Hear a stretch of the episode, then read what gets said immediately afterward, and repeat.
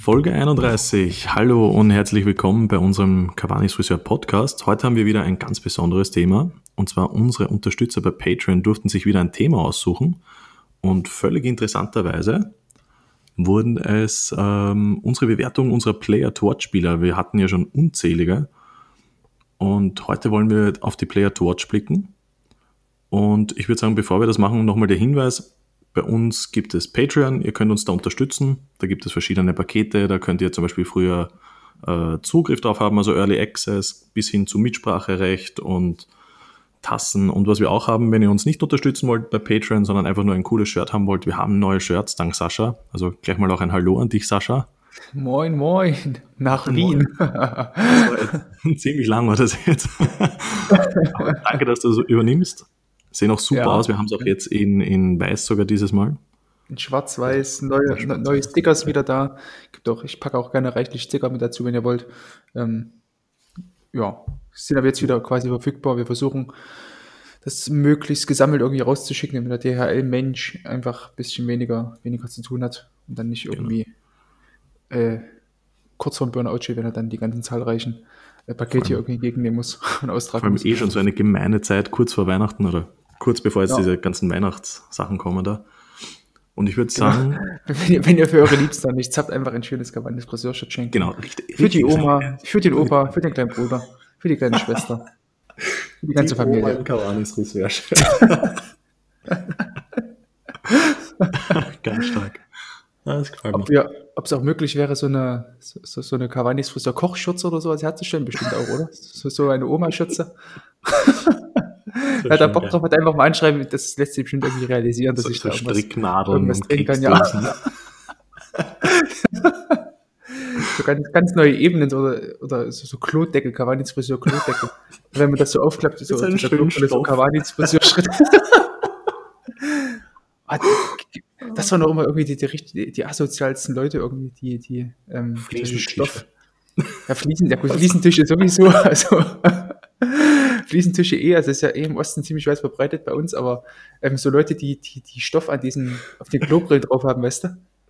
Sowas Asoziales eher. Diese, wenn du das ja draufsetzen, das quirkst, wie, wie auf so einem Schwamm, dann sollte man es ja doch mal auswechseln. Also, aber wir werden wieder so. sportlich, würde ich sagen, oder? Nach unserem ganzen also Merch, so, so den wir bald vertreiben werden.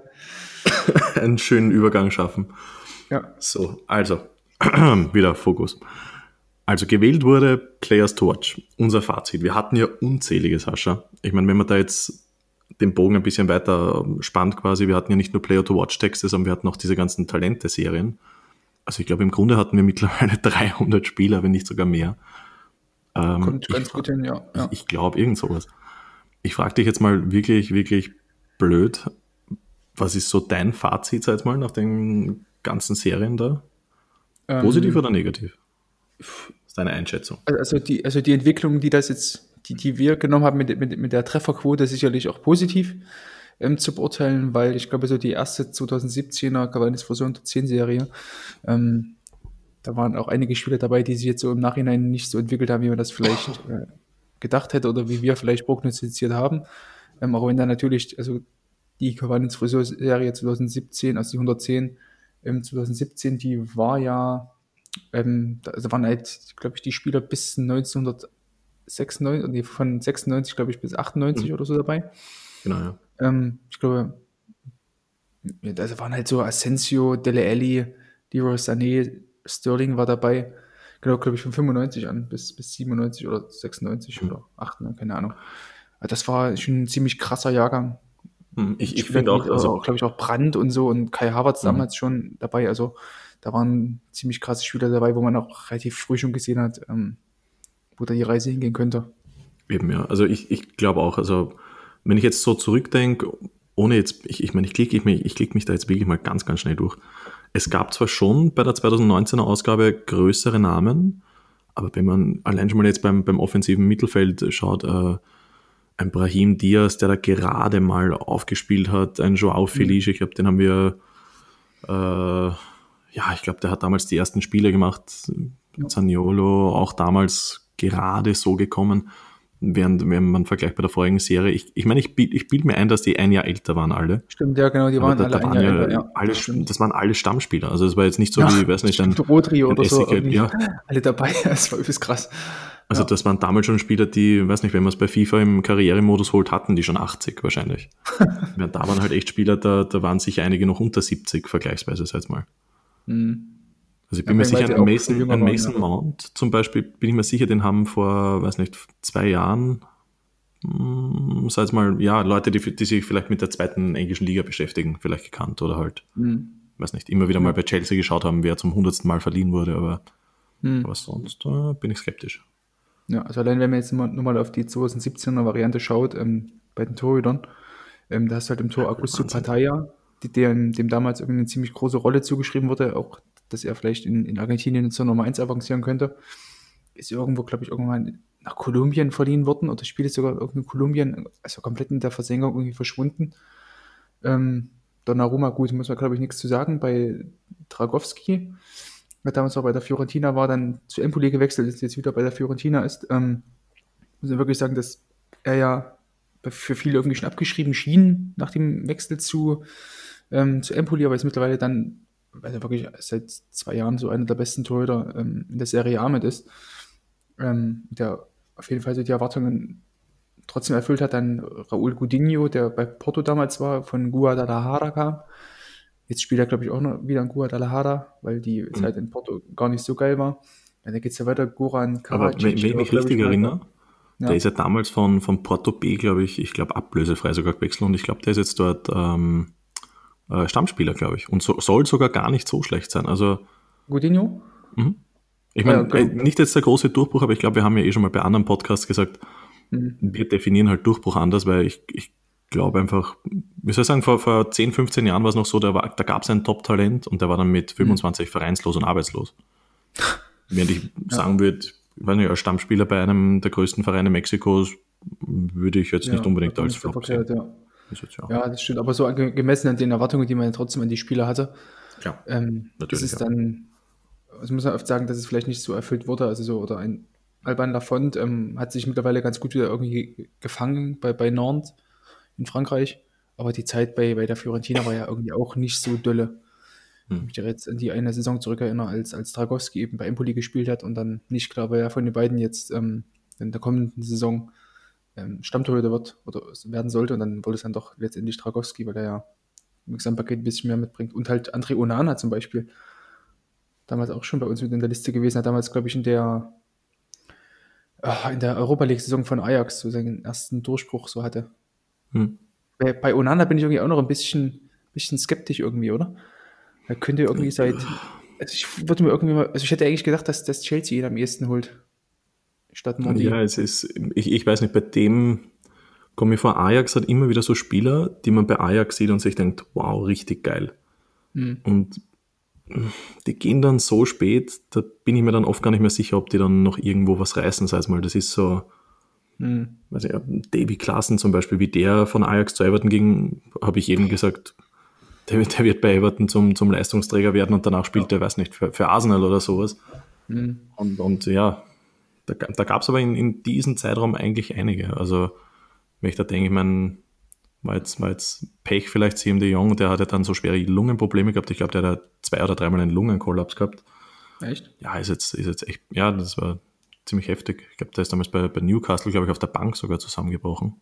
Hm. Äh, ich meine, ja, ist jetzt halt ein Einzelfall, aber ich weiß nicht, da, da gab es einige. Ich meine, da gab es ja auch, äh, ich glaube, Vertongen ist ja, glaube ich, auch erst, oder nein, für, war das für Malen, glaube ich, der so spät gewechselt ist.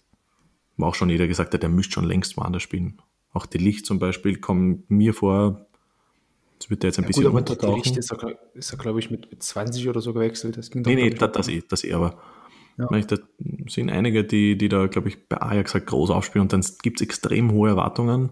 Und ich glaube, das Mhm. ist bei Onana einfach auch so, dass der, Ja.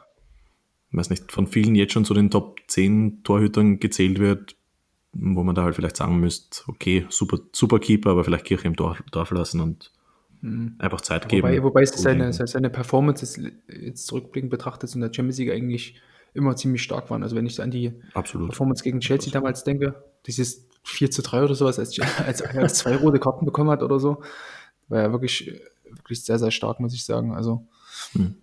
ja, ähm, weil, weil, du, weil du gerade Ajax ansprachst, ähm, ich ganz guter Stichpunkt. Also, wir hatten, also was halt auffällt, wir hatten in den letzten, glaube ich, in der ersten Ausgabe waren halt wesentlich mehr Ajax-Spieler dabei in der 2017er.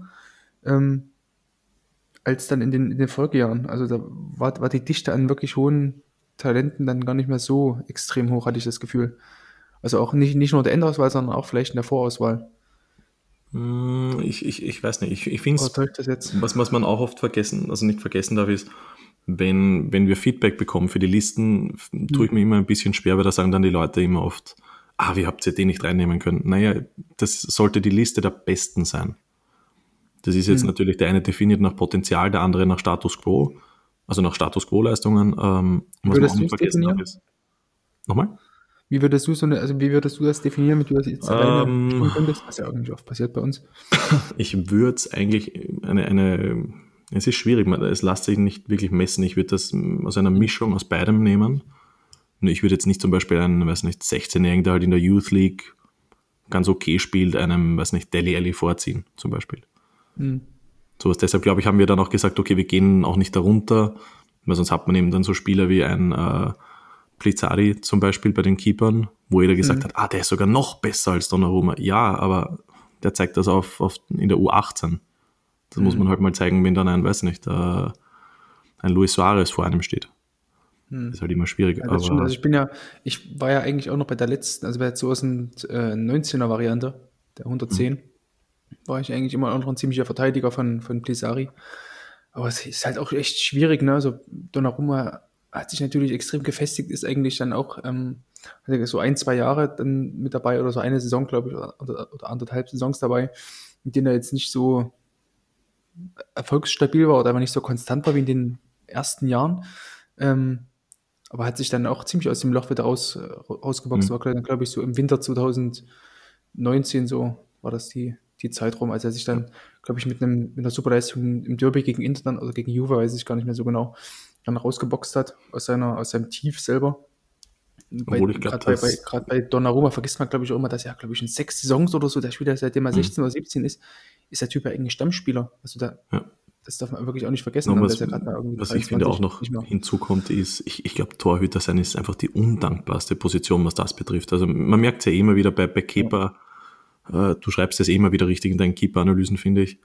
Die Kritik ist berechtigt, aber viel davon ist einfach so ein wahnsinniger Hype oder ein, ein Negativ-Hype in, in dem Sinn. Und ich kann mich noch erinnern, wie, wie Donnarumma, ich meine, ich muss gestehen, ich habe Milan wirklich, wirklich selten geschaut, aber jedes Mal, wenn ich geschaut habe, war er okay. Er war jetzt nie schlecht oder sonst irgendwas. Halt ja, er hatte manchmal Patzer. Hm. Wenn ich ihn gesehen habe, war er ganz solide und, und dann gab es am nächsten Tag, ah, und da hätte er noch und dies und das und denke mir, Leute, der Junge war damals 19 oder 20, jetzt beruhigt euch doch mal, das ist halt, ja, das stimmt. So, das finde ich, kann man halt kritisieren, halt wenn es ein, ein weiß genau. nicht, so, so wie bei Buffon ist, wo man sagt, okay, der war damals 33 und die Leute sagen, wow, und so gut und dies und das, aber ich weiß nicht, wenn ich mit 20 halt einmal einen Fehler mache, muss man auch dazu sagen, das ist noch ein, ein junger Bursche einfach, das ist halt so. Gerade, also gerade auf der Torhüterposition, also wenn du dort mit 25 dort ähm, Stammspieler bist, dann ist das schon gut. Also ja. auch in der Nationalmannschaft oder so, dann bist du wirklich gut, weil wenn du überlegst, so Oli Kahn hat irgendwie erst mit 28 oder bis oder mit 29 oder sogar 30, glaube ich, erst ähm, war der erst Stammspieler in der Nationalmannschaft. Hm. So, und das ist halt einfach, glaube ich, eine ganz, ganz schwierige Position, in der, ähm, der man jetzt nicht einfach mal so eingeworfen wird wie ein, wie ein Flügelspieler oder so. Ähm, und so dieses, dieses Märchen davon, wie, wie Ter Stegen oder Neuer ähm, oder andere deutsche Torhüter wie, wie Leno oder sowas, ähm, so um die, ähm, um die 2010er Jahre dann zu ihren, ähm, zu ihren Mannschaften kamen, dort Stammspieler wurden. Das passiert dort fast nicht mehr, weil eben Neuer, Leno, Testegen und Co. oder halt andere Torhüter aus der Bundesliga ähm, immer noch im guten Alter sind und dann einfach die, die nächste Generation einfach nochmal drei, vier Jahre brauchen wird, um da überhaupt dran zu kommen. Also man sieht es dann irgendwie bei, bei, bei Schalke, da auf Schalke mit Nübel und Schubert. In der letzten Saison, also es ist dann auch gar nicht so einfach, wenn du einfach nur auf zwei junge Spieler setzt und denkst, ja, das wird schon irgendwie, die sind beide talentiert, aber ich weiß, wenn jetzt einige aus der Twitter-Fußball-Bubble wieder irgendwie haten und sagen, ah, das stimmt doch alles gar nicht, aber letztlich brauchst du ja dann auch dazu auch einfach eine gewisse Abgewichstheit und Erfahrung und einfach auch Spieler, die vielleicht nicht so übelst talentiert sind oder sowas in, in der Mannschaft. Also wenn man jetzt davon spricht, ähm, wie, wie, wie Jugendspieler sich entwickeln sollten, dann um, und natürlich auch erfolgreich sein will, dann braucht man auch Spieler, die einfach clever sind, mal einen Foul ziehen oder einfach mal ähm, den langen Ball schlagen oder Ball den rausschlagen oder so. Also dann, dann nur irgendwie auf die Jugend zu setzen und denken, ah, das wird schon irgendwie, ist das, finde ich, auch der falsche Ansatz. Und das ist halt gerade im Tor so eine ganz, ganz wichtige Eigenschaft, dass man, dass man einfach lernt, ähm, auch mal dreckig irgendwie zu gewinnen oder einen dreckigen Ball rauszubefördern, mhm. weißt du? Ich finde, das ist generell eigentlich so. Ich meine, das, das, ist, bleiben wir zum Beispiel bei, bei vorhin Delicht zum Beispiel. Mhm. Klar, ich, ich kann jetzt mit den, mit wirklich, wirklich guten Talenten als, wenn ich wirklich gute, also, wie soll ich sagen, nicht nur Talente, die Potenzial haben, sondern auch Talente, die schon so gut sind, dass sie auch mit 18, 19 schon Liganiveau haben, sozusagen. Mhm. Äh, ja, Klar, aber, aber, ganz kurz, aber, selbst, ja. aber ganz kurz, also selbst das ist ja eigentlich schon, also du hast ja keinen Spieler mit 18, 19, wo du auf jeden Fall weißt, okay, der Typ hat jetzt schon das Niveau, um in der Top 5 Liga nee, zu spielen nee, oder selbst, nee, oder selbst ja. einen erweiterten, weil dann hat er das ja bestenfalls, also wirklich bestenfalls zwei Saisons gespielt als Stammspieler, aber das musst du ja mhm. wirklich mal so drei, vier Saisons beweisen, um zu wissen, okay, der Typ kann das jetzt auch über einen längeren Zeitraum bestätigen und ist nicht immer nur so ein Schon klar, aber ich, ich, ich meine, man sieht natürlich nur, weil einer, wie soll ich sagen, nur weil einer 17 ist, heißt das nicht gleich, dass er theoretisch Bundesliga-Niveau hat. Das meine ja, genau. Es gibt natürlich ja. Spieler, die, wo du offensichtlich siehst, okay, der wird halt nie über die Regionalliga hinauskommen. Das ist halt einfach so. Hm. Deshalb ist auch einfach die Durchfallquote bei, bei Jugendvereinen so hoch, beziehungsweise Amateurvereinen. Hm. Ähm, nichtsdestotrotz denke ich mir, das kann ich bei einem Verein wie Ajax machen, wo ich sage, okay, wir spielen jede Woche und wir gewinnen eigentlich fast jede Woche. Das hm. können sich solche Teams leisten. Aber ich meine, dass jetzt Schalke zum Beispiel, wie, wie es mir halt sagst, eben bei, bei der Twitter-Bubble, klar, ich kann da jetzt jedes Talent holen und natürlich können die alle Fußball spielen, aber ich muss gestehen, einer wie, wie ich zum Beispiel, ich, ich würde unter ständigen Druck, wenn ich ständig, weiß nicht, Hate-Nachrichten kriege oder, oder im, im, Stadion stehe und ich werde beleidigt, weil wir haben schon wieder zum vierten Mal in Folge verloren oder so, hm. ich, ich glaube, da würde meine Leistung nur noch weiter sinken. Und wenn ich dann aber jetzt niemanden habe, der diese Situation kennt oder niemanden habt, der sagt, kommt Leute, lasst, da, lasst euch da nicht unterkriegen oder sonst irgendwas. Und ich habe da nur 19-Jährige. Das kann einfach, glaube ich, nicht funktionieren. Und deshalb, ich glaube, man, man merkt dann schon auch sehr, dass sich einfach 90 Prozent der Talente wahrscheinlich bei eher stärkeren Vereinen durchsetzen als wie bei schwächeren glaube ich. Ja, zum, ja, zumal die ganzen Spieler dann ja auch. Also auf nationaler Ebene. Nicht genau, wo, wobei die ganzen Spieler mittlerweile dann auch einfach von den großen Vereinen weggekauft werden. Also, du hast von Brahim Diaz angesprochen, der hat bei Man City, was hat er überhaupt irgendwie in der ersten Mannschaft schon mal gespielt? Nein, ne? Hat er, glaube ich, oder einen Einsatz, glaube ich, im, im, im Coco Jumbo Cup, aber ansonsten war da eigentlich nichts. Also, dann wurde irgendwie gleich für 17 Millionen oder sowas zu Real geholt. Ähm, also muss man auch dazu sagen, dass halt die ganze, also finde ich, ist ein ziemlicher Trend. Also wenn man eben die, die, die früheren Versionen von unseren Players to Watch oder auch von den ähm, 110 anschaut, ähm, da waren schon viele Spieler oder waren viele Talente, wenn man so dann Scouting gegangen ist oder in die Vorauswahl gegangen ist, ähm, viele Spieler dabei, die einfach bei vielen unterschiedlichen Vereinen aus ganz, ganz unterschiedlichen Ligen dabei waren. Ähm, und mittlerweile ist es ja wirklich so, dass viele der Top-Talente irgendwie in bei den üblichen verdächtigen Vereinen spielen. So, also mhm. so hm. Benfica, bei, bei, Monaco kann ich mich erinnern, da waren auch einige in der, der 2019er Ausgabe dabei. Dann können wir vielleicht gleich nochmal anknüpfen an die, an die, an die Sache, die du gerade sagtest, mit den, mit den zu vielen Jugendspielern, weil das fand ich war bei, bei Monaco das eine Jahr ziemlich krass. Mhm. In dem ja, Jahr 2000, Saison 2018, 19 war das, glaube ich, ja. ja. Nee, 18, 19 war es. 18, 19, ja. Als hier Pellegrini ja, und äh, Goebbels und äh, ja. Cool, ich meine, so. da, da, merkt man halt, die, die, haben ja von, von wirklich von Spielern, die, die Stammspieler sein sollten, bis runter zu eigentlich zur B-Mannschaft haben die ja nur Talente geholt.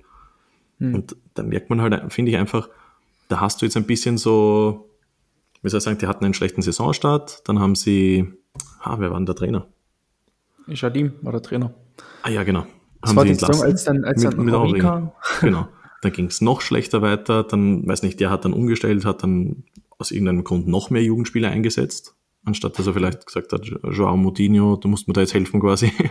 Mhm. Ähm, das, das, merkt man halt einfach. Dann fallen dir auch noch plötzlich Spieler wie äh, Benaglio zum Beispiel, der war verletzt, dann hat er diese 100 Patzer gehabt. Das ja, war einfach echt Worst so, Case. So stark ja. irgendwie. Das war einfach ja. echt Worst Case. Jeder Leistungsträger verletzt, die Leistungsträger, die der Verein hatte oder die Leistungsträger sein sollten, das mhm. waren einfach Spieler wie äh, Golovin zum Beispiel, neu zum Verein gekommen, konnten die Sprache vielleicht nicht, nicht eingelebt mit der neuen Liga. äh, das, das, war echt ein absoluter Worst Case, finde ich. Und da ja. merkt man halt einfach, du kannst nicht in eine Saison gehen mit 20 neuen Spielern und bei der ersten kleinen Krise sagen, okay, wir holen jetzt einen Trainer, der, der noch nie Trainer war oder noch nie Profi-Trainer war. Das war halt einfach echt absoluter Schwachsinn, finde ich. Ja. Ich finde, es ist auch jetzt nicht, die, die Saison finde ich, ist jetzt auch nicht viel besser. Ja, wobei, also ich glaube, man, bei Monaco hat man, glaube ich, jetzt mittlerweile erkannt, dass dieser Weg einfach nicht so der ist, den man konsequent einfach weitergehen kann. Ähm, auch wenn ich sagen muss, dass die Liga 1 immer noch, die, die Liga 1 wirbt ja aktiv mit dafür, dass man die Liga der Talente ist. Ähm, glaube ich, in diesen, diesen Spruchbannern, die sie haben bei, bei ihren Spielzusammenfassungen oder Spiele-Highlights, wie auch immer. Ich hatte immer da The League of the Talents. Ähm, aber ich glaube dennoch, dass es, glaube ich, keiner anderen Top-Liga Europas so ähm, in Anführungsstrichen einfach ist, als, als junger, talentierter Offensivspieler durchzustarten, als in Frankreich und generell der Liga 1. Ähm, aber der Weg, den Monaco gegangen hat, war, glaube ich, ein bisschen zu krass und, glaube ich, dann auch nicht bis zu Ende gedacht. Also nicht mit der letzten Konsequenz, weißt du? Also mhm. man, man, wusste, okay, man hat jetzt, glaube ich, sowieso nicht so die übelst hohen Sponsoreneinnahmen, ähm, muss dann trotzdem Jahr für Jahr irgendwie die, die besten Talente verkaufen. Äh, aber hat das dann irgendwie in der ganzen Spielanlage nicht zu Ende gedacht, weil man dann doch dachte, okay, dann setzen wir es halt doch lieber einen Fabrikas ein oder holen auch einen Adrian Silva oder so. Es war, finde ich, generell, also ich, ich muss immer wieder wenn, an, an deinen Everton-Text denken. Und das meine ich jetzt wirklich gar nicht böse. Mhm. Und zwar einfach, für, für mich war immer so, ich weiß nicht, ich glaube, das ist so ein Gedanke, den, den entwickelt man, wenn man FIFA spielt oder den Karrieremodus. Also man kauft einen, verkauft einen Top-Spieler um wirklich, wirklich viel Geld. Und dann denkt man sich, haha, jetzt hole ich mir zehn geile Spieler um weniger Geld. Und so probiert das irgendwie jeder Verein, weiß nicht, Everton hat damals Lukaku um keine Ahnung, ich weiß gar nicht, 60 Millionen, glaube ich, waren es oder irgend sowas verkauft. 80 oder so, relativ viel war das. Ja, unfassbar viel damals. Mhm. Und haben sich gedacht, okay, wir verteilen jetzt quasi, wir verstärken uns einfach überall, holen überall nicht jetzt Weltklasse, aber so irgendwie so eine Stufe darunter und verstärken mhm. uns einfach überall. Und das machen so viele Vereine und alle scheitern sie. Und da merkt man halt, finde ich einfach, dass du, du kannst nicht einen Mbappé ersetzen, indem du jetzt, äh, weiß nicht, 40 Millionen in Jugendspieler investierst. Das hm. kann jetzt, klar, wenn, wenn du einen soliden Kader hast, der das abfangen kann, sowieso schon abfangen kann, dann ist das gut langfristig gedacht. Das macht Real zum Beispiel, mit Rodrigo zum Beispiel. Oder Vinicius Junior und so weiter. Aber Mbappé, den hätten sie einfach ersetzen müssen und das haben sie damals nicht. Sie haben gesagt, okay, wir holen da jetzt, weiß nicht, 17-Jährige wie Chebel und was weiß ich was. Hm. Und das hat einfach nicht funktioniert. Und deshalb mittlerweile muss ich denken, muss ich mir echt denken, wenn ich ein, weiß nicht, Sportdirektor wäre, und mein bester Spieler wechselt für viel Geld, ich würde den Spieler einfach probieren, eins zu eins zu ersetzen. Ich würde jetzt nicht zehn neue Spieler holen. Ja, also liegt, also ist ja auch relativ einfach darin begründet, warum das meistens scheitert, wenn man versuchen will, irgendwie, ähm, zum Beispiel jetzt die Aufgaben, die, die Bale damals bei Tottenham hatte.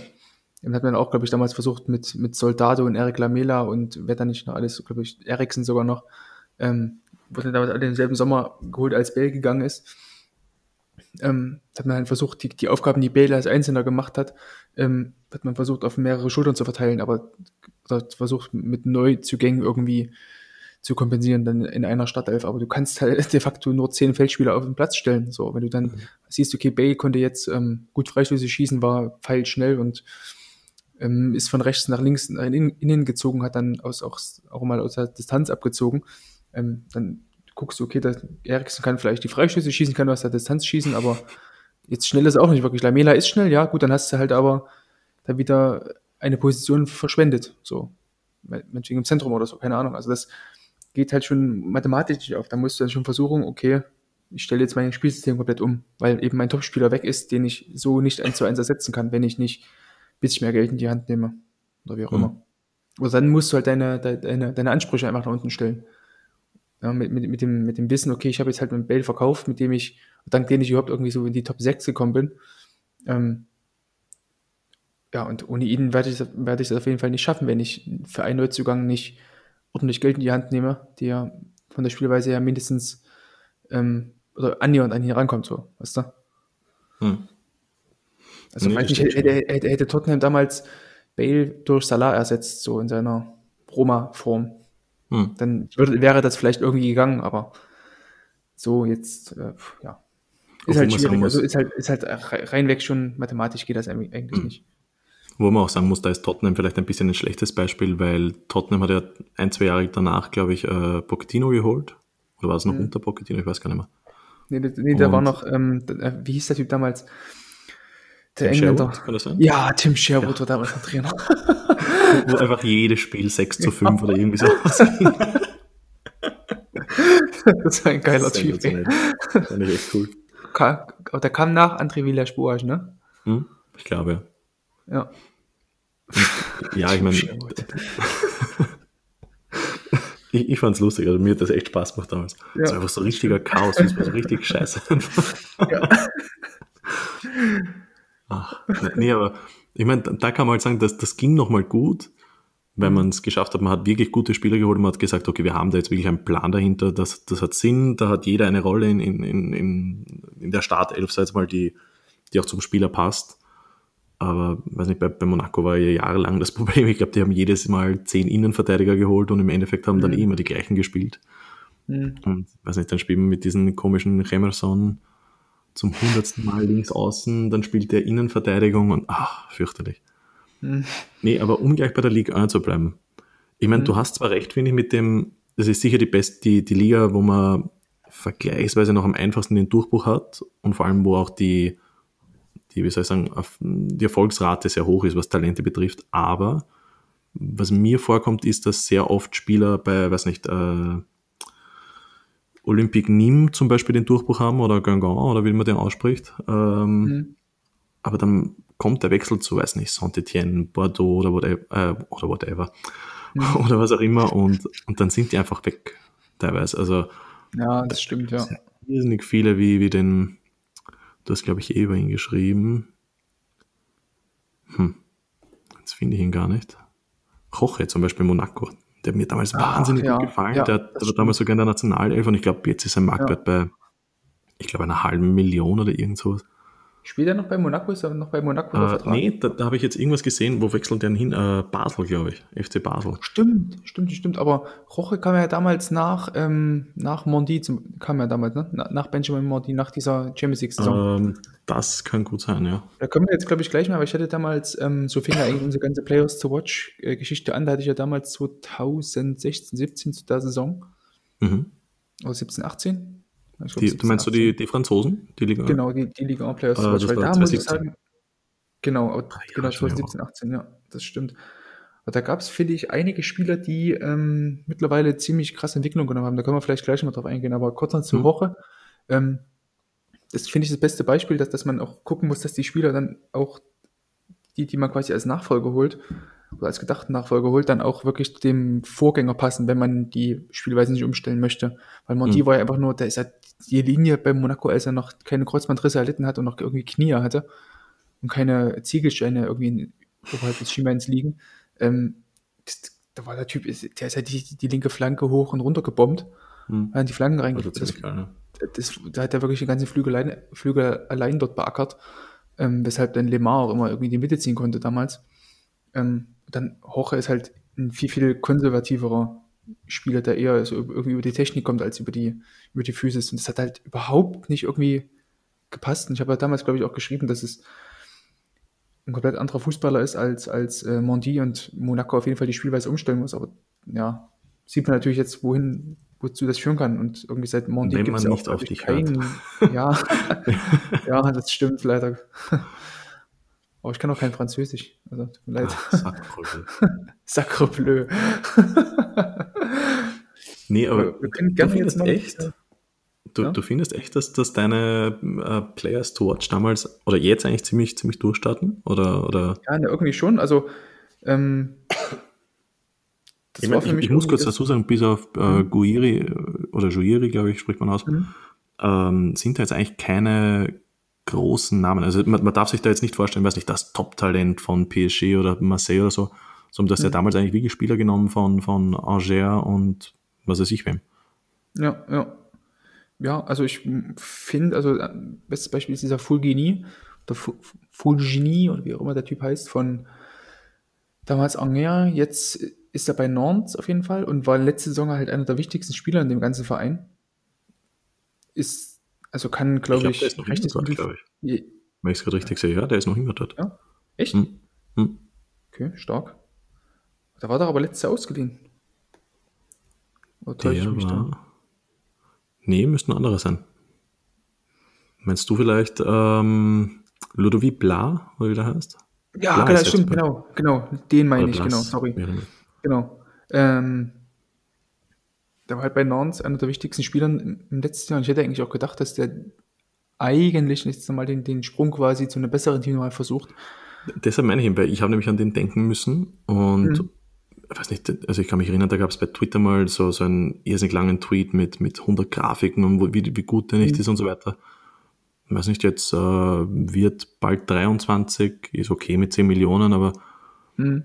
ja, ist aber jetzt okay. Das Ding ist, er ist halt erstmal 23, ne? Also. Hm. Nee, eh, sicher, da ist noch einiges möglich, aber das, das ich, ich habe mir eigentlich schon gedacht, dass der so wie Malcolm ein bisschen durchstartet, habe ich mir gedacht. Ja, wobei ich, also ich finde halt, dass ähm, mittlerweile, weil, weil ja die Spieler halt irgendwie immer jünger werden und wenn du halt mit, mit 18 noch nicht drei, irgendwie 30 Bundesligaspiele auf dem Buckel hast, dann bist du irgendwie ein gescheitertes Talent. Und wenn, wenn du über 20 bist oder über 21 bist, dann juckt sowieso keiner mehr, was du machst, weil du irgendwie gescheitert bist und zu alt und nicht mehr dich entwickeln kannst. So, das finde ich, geht mir auch da immer ein bisschen zu schnell. Also gerade wenn dann auch Spieler mal den nicht gleich direkt in der ersten Saison den Durchbruch schaffen, dann ähm, wird denen oft Unrecht getan und den, die werden dann irgendwie schon abgeschrieben. Also bestes Beispiel ist, finde ich, Amin Gouiri, mit dem ich damals geschrieben habe, dass ähm, er für mich der heißeste Kandidat ist ähm, auf, auf den Ballon d'Or-Titel. Das heißt, erster Spieler, der jenseits der 2000er Jahre geboren ist. Ähm, hatte dann halt, also hat damals bei der U17 EM wirklich alles in Grund und Boden geschossen, war eigentlich in den französischen U-Mannschaften, also wurde teilweise noch höher gehandelt als in Papé von der, von der, vom Talent her. Und er hat damals, glaube ich, ein oder zwei Kreuzbandrisse gehabt. Und dann, ja, ging halt die Karriere so ein bisschen, geriet so ein bisschen ins Stocken. Ähm, aber jetzt ist er im Sommer, glaube ich, sogar, glaube ich, sogar frei. Hat, glaube ich, gar nichts gekostet. Ich glaube, gewechselt. Ja. Und hat dann richtig geilen Saisonstart hingelegt. Deswegen hoffe ich, gerade für ihn würde es mich übelst freuen, wenn der ähm, wenn er dieses Jahr durchstartet, so, dann vielleicht den ersten kleinen Durchbruch schafft, auch in, im, im Herrenbereich. Das sind halt so nee, Sachen, die. Millionen, ja, Entschuldigung. Sieben Millionen, das ist trotzdem, also. Aber dennoch, ich meine, sechs Spiele, vier, äh, zwei Tore, zwei Vorlagen. Wow. Mhm. Also wie gesagt, ich hoffe eigentlich, weil, weil er auch irgendwie ein geiler Spieler ist, hat eine, hat eine, eine coole Ballführung, auch nicht Dampf zum Tor, kann Flügel im Zentrum spielen, kann als Doppelspitze vorne agieren, das, der macht schon Spaß, der Junge. Deswegen hoffe ich eigentlich, dass der bei Nizza sich beweisen kann und die spielen ja eh Champions League, ne? Dass er dann ähm, sich auch international ein bisschen beweisen kann, das hoffe ich eigentlich für ihn. Hm. Ähm, ich dann hatte ich damals auch Jan Karamo, über ihn haben wir auch damals geschrieben. Oder willst du jetzt noch was hm. zu Guiri sagen? Nee, nee, nee generell zur, zur Liga, aber das machen wir. Hm. Karamo, ja, genau. Inter, Parma. Ja, genau, ja, ist dann, du war damals bei, bei Caen, KN, ähm, hm. und da gab es damals diese Transferposse um ihn. Ähm, und dann ist dann, glaube ich, kurz vorm Deadline Day noch zu Inter gewechselt und ähm, ja, kickt jetzt irgendwie ein bisschen Parma rum, aber es ist auch, also wäre jetzt auch, ist jetzt auch nicht so verkehrt, irgendwie bei Parma zu kicken in der Serie A und dort irgendwie mit Gervinho zusammen die Offensive versuchen äh, zu tragen. Also, oder? Also. Ich, ich finde, es ist generell, ich meine, das passt jetzt eben zu dem, was ich vorher gerade sagen wollte. Mir kommt ein bisschen so vor, als würde es bei manchen Ligen auf gewissen Positionen teilweise schon wirklich, wirklich eng werden. Also zum Beispiel Frankreich. Ähm, früher hattest du, weiß nicht, Lyon, dann noch Marseille und Monaco, die stark waren und danach war es halt, wie soll ich sagen, verteilt. Und jetzt hast mhm. du PSG und danach hast du aber gleich vier, fünf Anwärter für die Plätze zwei bis fünf oder wahrscheinlich noch viel, viel mehr. Und, und ich meine, du, du hast jetzt, weiß nicht, Talente bei, bei Nantes und, und naja, wo soll der hinwechseln? Viel besser kann es mhm. nicht werden und viel schlechter kann es nicht werden, weil ob ich jetzt bei, weiß nicht, Montpellier oder, oder Bordeaux spiele, ist schon ziemlich egal. Ob ich jetzt bei Lille spiele oder, oder Marseille, ist auch schon egal. Es, da, da, also ich glaube, das ist wahnsinnig schwierig mittlerweile dort, auch in, auch in Italien zum Beispiel teilweise. Klar. Weil sich das einfach schon so durchmischt. Ich meine, früh, ja, früh, vor ein, zwei Jahren hätte man noch sagen können, wow, du bist jung und talentiert und, und du hast wirklich was drauf, wechsel zu Atalanta. Nein, vergiss es, das ist zu spät. Jetzt müsste man noch eher zu Bologna und da muss man aber auch ein, halt die richtige Position finden, dass die Konkurrenz da nicht so groß ist. Hm. Also ich, ich, sehe da auf, auf vielen Positionen, wie gesagt, auch, auch beispielsweise Ajax zum Beispiel in, in Holland, die, die haben auf der Tormann-Position, glaube ich, drei Spieler, die, die äh, ja, die könnten alle theoretisch irgendwo Stammspieler sein. Und man ist natürlich super für einen Verein, klar, nicht schlecht, aber ist halt die Frage, ob das für die Entwicklung eines Spielers dann immer gut ist. Dass die Konkurrenz mhm. halt so stark ist und so dicht. Ja, müsste man natürlich dann wieder über, über Laien sprechen. Ne? Mhm. Das macht, ähm, würde ich gleich nochmal drüber sprechen. Also das müssen wir uns, glaube ich, mal merken jetzt, eben die, dieser, diese, diese Ausleihgeschäfte, was man da gut und was man da vielleicht auch schlecht machen kann. Ähm, vielleicht noch ein, zwei Spieler, die jetzt in diesem, dieser Players to Watch League 1 Spieler 2017 ähm, diesen, dieser kleinen Serie dabei waren. Also Maxim Lopez bei, bei Olympique Marseille, der da irgendwie, also bei dem hätte ich echt gedacht, der wechselt spätestens so nach ein, zwei Saisons dann zu einem richtig großen Verein. Hat er damals 2016 sein Debüt gegeben, Ende 2016. Hat er, glaube ich, gleich direkt in seinem, oder in seinen ersten paar Spielen, glaube ich, die meisten Ballkontakte der Ligue 1, die jemals aufgezeichnet wurden, so 126 oder so. Das war damals ein unfassbar große Werte, irgendwie als 19-Jähriger. Und Marseille war damals, ähm, ist damals, glaube ich, auf den 12. Platz oder so rumgeguckt. Also die waren wirklich nicht gut. ähm, und bei dem dachte ich echt, der, der schafft es wirklich mal, aber dann hat er sich irgendwie diesen ganzen Negativstrudel von Marseille mit reinziehen lassen. Und guckt da jetzt irgendwie auch irgendwie im Schatten von, von Strothmann und Sanson dort irgendwie seit Jahren rum und oh, also bin ja irgendwie auch nicht so begeistert von der Entwicklung, aber wer halt noch geil war, irgendwie ähm, Mokele habe ich damals über ihn mitgeschrieben, als er bei Montpellier war. Hm. Ich, ich wollte gerade sagen, ich habe gerade weiter runtergescrollt, du hast ja dann doch über bessere auch geschrieben, weil du hast, du hast ja wahnsinnig viel damals geschrieben. Bist ja wahnsinnig. Aber danach eigentlich wirklich große Namen und, und auch wirklich, also wie du sagst, Spieler, die dann Sau. wirklich durchgestartet sind. Also nehme ich zurück. da lag da doch ziemlich richtig. Außer äh, natürlich Thiago Maya, das ist wahrscheinlich hm. jetzt dein. also ich, ich, muss gestehen, bei den CF 110 finde ich immer sehr cool, man, man muss sich halt jeden Spieler ein bisschen ansehen. Und klar, manche wie, weiß nicht, Deli Alli schaue ich mir jetzt nicht nochmal an, den, den kennt man eh schon auswendig damals. Nur mich hat damals wirklich ein Spieler wahnsinnig begeistert. Das war einfach Thiago Maya. Eine Schönheit auf dem Fußballplatz und auf seinem Instagram-Profil. also eine äh, unvorstellbar. Ein, ein Spieler, der, der, der hat jede Position gespielt und damals gleich bei Santos so als mhm. Mischung einmal als Sechser, einmal Achter. Hat das der aber war trotzdem ganz weit vorn drin. Irgendwie. Ja. Also und, unfassbar gut damals, ja. Unvorstellbar, nämlich, der hat das mit so einer, nicht nur Eleganz gemacht, sondern mit so einer Coolness, der, der weiß nicht, einfach, packt da einfach Ronaldinho-Tricks aus, wie, wie früher und, und das halt echt im eigenen Strafraum und dribbelt da den mhm. Stürmer aus und dann dribbelt er nach vorne und dann spielt er einen No-Look-Pass genau zum Stürmer hin, dem perfekter Assist, einfach, einfach traumhaft und wie ich den gesehen habe, habe ich mir gedacht, next big thing, wirklich, also den will ich unbedingt ja. dabei haben. Ich glaube damals, da, da, da ging ja gar nichts drüber. Also wenn da irgendwer gesagt hat, ah, das wird knapp, nee. Nee, nee, nee, der ist dabei. Mhm. Der ist auf jeden Fall dabei. Ja. Dann hat ihn auch noch Bielsa geholt und gedacht, fuck, also jetzt wird der wirklich voll durchstarten. Mhm. Und der hat aber echt Probleme anscheinend gehabt mit Frankreich. Der, hat, der ist einfach nicht klarkommen. Ich meine, dann gab es auch noch diese, ich glaube, Bielsa ging ja dann auch, glaube ich, wegen diesen ganzen. Ja, bei Lille damals, ne? Das ist damals zu, zu Lille gewechselt, war das auch, ne? Die Zeit. Ja. Hat auch, äh, ja, das war auch ganz, ganz verrückt, diese Bielsa-Zeit bei Lille, mhm. oder? Ja, wie gesagt, ich, ich kenne mich da viel zu wenig aus, da gibt es dann viele Gerüchte mhm. darüber. Aber ja, ich meine, ist, ist, halt echt Pech. Wir warten das mal ganz kurz bis zum Einordnung. War Bielsa mhm. damals nur das eine Jahr? Der war doch, glaube ich, noch ganz, ganz kurz dort, oder? Lille, ich glaube, der war nur drei Monate, glaube ich. Ich glaube, die haben den kurz. mit September ja. oder so, glaube ich, schon entlassen. Stimmt, Ganz ja. Kurz, ich, ich, weiß, ich weiß auf jeden Fall noch, dass er damals irgendwie Honorarfußball spielen wollte und dass irgendwie hm. jedes, jede Partie ging das komplett nach hinten los. Ich glaube, der hat sich ja dann auch ziemlich stur gestellt, glaube ich, was ich mir ehrlich gesagt jetzt, jetzt gar nicht mehr so vorstellen kann. Jetzt, wo ich ihn fast täglich sehe wegen Leads, der mhm. ist so ein unfassbar süßer Typ, so ein süßer Opa, dass der auf okay. stur schaltet. Boah, das kann ich mir echt nicht vorstellen. Das fast immer gehört. Also die, das war mhm. bei in Marseille damals genauso eigentlich. Ja. Also die erste Saison war ja irgendwie immer geil und dann im zweiten Jahr halt dann immer verbrannte Erde hinterlassen. Nee, ich, ich kann mich echt nicht mehr erinnern, da, da gab es ja irgendeine Schlammschlacht, irgendwie so, Bielsa wollte bei den Transfers mitreden und damals hat, glaube ich, der Sportdirektor gesagt, der hat gar nichts zu sagen, der soll sich um die Taktik kümmern, er kauft Spieler ein, das sind getrennte Jobs auf die Art. Hm. Dann gab es irgendwie, weiß nicht, Bielsa wollte irgendwie ein fancy Trainingslager haben, der hat gesagt, nee, wir machen das bei uns und hat dem irgendwie, keine Ahnung, ich kann mich echt nicht mehr erinnern, irgendwie, ich glaube, Container hingestellt und hat gesagt, ihr braucht kein Hotel. Ich, ich habe keine Ahnung mehr, das war ganz, ganz schräg. Also das war echt er hat krass. Er hat dann noch einen schönen Krümeltier aufgegossen. Ja.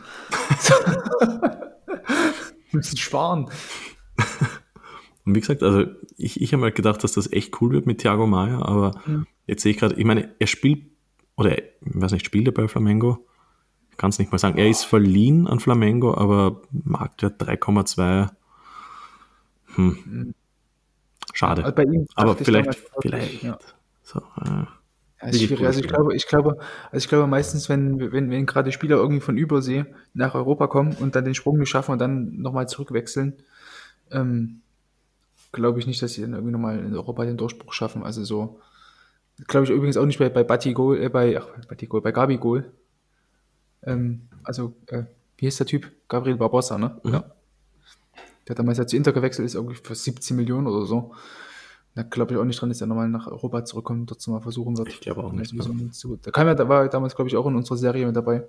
Der 2017er. Das. Was würdest du zum Beispiel bei Gabi Gol sagen? Er hat ja trotzdem ähm, Flamengo zum, ähm, zum Copa. Zur Copa geschossen. Würdest, mhm. genau, ja, genau, ja, genau. Doppelpack. Ähm, war der beste Stürmer der, der Liga. Also würdest du jetzt sagen, dass so einer trotzdem, also der hat es ja bei Inter dann nachweislich nicht geschafft. So. Würdest du jetzt trotzdem sagen, dass er trotzdem gescheitert ist oder? Äh, kann, kann man jetzt, kommt immer darauf an, aus welchem Aspekt man das jetzt durchleuchtet. Also mhm. wenn, wenn der mir sein, sein Gehaltszettel vorhält, würde ich sagen, hey, vermutlich nicht. Wir sagen, ach, das war der, der, der Mann aus Österreich, der hat Geld. Der Mann aus Österreich hat ja viel Geld. Kriege ich noch was? Ein Millionen Jahresgehalt, mehr war nicht drin. Ja. nee. Ähm, schwierig, ich meine, ich, ich schätze mal, wenn, wenn der, hm, wie sage ich das jetzt? Wenn jetzt nach seinem Intertransfer jetzt nichts mehr gekommen wäre, sagen wir jetzt mal so wie bei Thiago Maia, er ist halt bei einem Verein in Brasilien würde ich sagen, ja, vergleichsweise schon gescheitert. Wenn jetzt einer eine schlechte Phase hat für zwei, drei Jahre und sich dann fängt und jetzt wieder Stammspieler ist und dort Leistungsträger, würde ich es jetzt nicht unbedingt als Scheitern bezeichnen. Ich würde halt sagen, explizit, der ist dort gescheitert, aber mhm. so würde ich halt eigentlich immer formulieren. Das finde ich ist schon immer recht wichtig. Glück gefunden, ja, ja, ja. das stimmt. Gibt es auch einige Spieler, die dann einfach, glaube ich, auch den richtigen Trainer brauchen oder so, oder vielleicht das richtige Umfeld. Ähm, benötigen. Oder vielleicht einfach nochmal eine, eine Reihe von, von Erfolgserlebnissen, dann einfach durchzustarten. Gerade Offensivspieler, glaube ich. Ähm, da ist für mich irgendwie immer noch das beste Beispiel ist Serge Gnabry. Also bei dem hätte man ja, also die, die Geschichten, dass eben bei West Bromwich für nicht gut genug irgendwie äh, äh, erachtet wurde. Gut, ja, kennen wir alles schon, wurde damals zur Champions League hoch runtergeleiert.